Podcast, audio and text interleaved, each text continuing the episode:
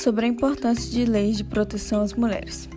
De acordo com a pesquisa avaliando a efetividade da Lei Maria da Penha, a Lei de Combate à Violência Doméstica fez diminuir cerca de 10% a taxa de homicídio contra as mulheres praticados dentro das suas residências.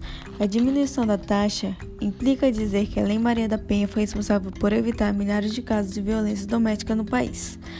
De qualquer maneira, não há no Brasil hoje políticas públicas de combate ao feminicídio, o que deve ser o próximo passo nesse contexto, atingido tanto pela violência física quanto a mental.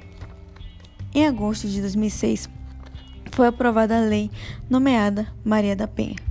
Essa lei criou estratégias para reprimir justamente a violência doméstica e familiar contra a mulher.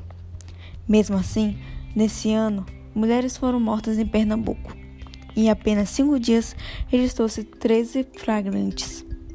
Ainda nesse estado, uma pesquisa revelou que dentre 208 mulheres assassinadas, 60 a 70% foram por seus atuais ou ex-companheiros. O estado de Pernambuco apresenta maiores taxas de assassinato no país. Entretanto, esse índice vem também crescendo em outros estados. De 1998 a 1999, o Centro Feministas de Estudo e Assessoria informou um aumento do índice de crime de 13,5%. A violência contra a mulher, do ponto de vista histórico brasileiro, também é herdada de uma cultura com raízes em uma sociedade escravograta, construída a partir de um modelo colonizador que aqui se instalou.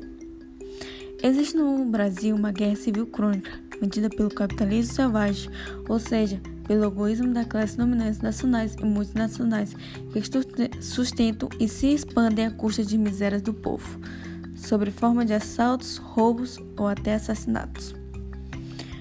Mas por que houve aumento dos índices de violência contra a mulher em tempos de pandemia? A proporção de crimes mais graves contra a mulher no estado do Rio de Janeiro, ocorridos dentro de casa, aumentou entre 13% de março a 30 de abril.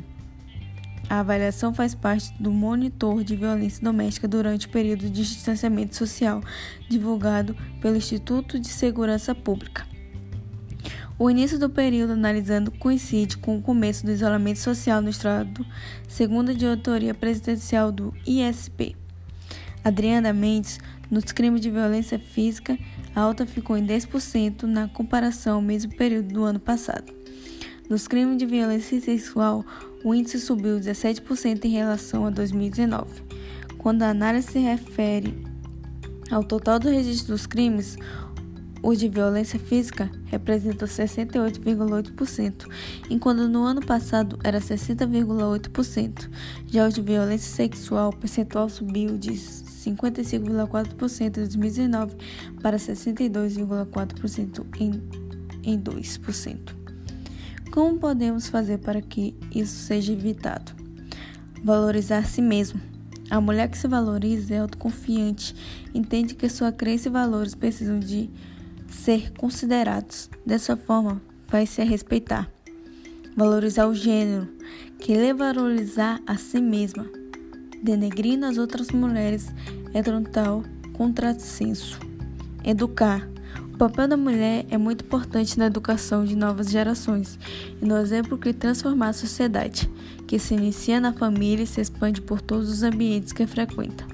É preciso quebrar paradigmas doentios que se referem à despreciação do gênero feminino, cultivando valores que se referem ao respeito e reconhecimento de suas importâncias. Denunciar a violência contra a mulher precisa ser estendida como não aceitável sob qualquer hipótese, e nesse sentido, causar tamanha indignação que passa a ser tido como algo totalmente inaceitável. Trata-se de um crime importante que precisa ser denunciado e combatido pela sociedade geral. A melhor forma de se prevenir contra a violência é combatê-la de todas as formas possíveis, jamais compactuando com o papel da mulher como objeto sexual ou como qualquer coisa que se possa pertencer ou tomar posse.